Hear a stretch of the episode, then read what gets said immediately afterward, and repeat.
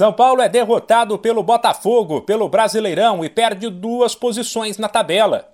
Com 1 a 0 de ontem no Rio pela 12ª rodada, o tricolor foi ultrapassado por Inter e Atlético Paranaense e caiu do terceiro para o quinto lugar. De quebra, ainda viu o líder Palmeiras, seu próximo adversário, abrir sete pontos de vantagem para ele. Não que o Botafogo tenha sido brilhante, mas o São Paulo não fez por merecer a vitória. Isolado lá na frente, Caleri, sempre brigador, tentou bater de frente com o trio de zaga adversário e foi o melhor do tricolor em campo. De resto, o que se viu foi um time sem brilho, com atuações ruins de nomes como Léo, Nestor e principalmente Luciano, ídolo da torcida, mas que vive uma fase complicada. O parceiro de Caleri no ataque prendeu bastante a bola, não se entendeu com o argentino e foi substituído.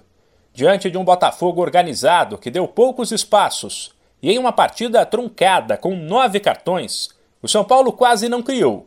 Finalizou somente cinco vezes e viu cair uma invencibilidade de 15 jogos.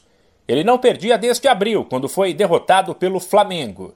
O técnico Rogério Ceni avaliou que o jogo foi ruim, mas destacou que vontade não faltou à equipe. O gramado atrapalhou o jogo como um todo, eu acho que virou mais uma uma competição mesmo, uma briga, uma luta dentro de campo para ver quem conseguia ficar com a bola.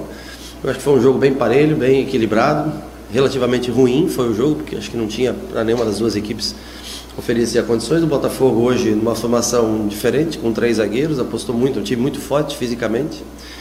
E quando teve a sua oportunidade fez gol. Nós é, criamos pouco, mas também não deixamos de lutar, não, não, não, não baixamos a cabeça em momento nenhum.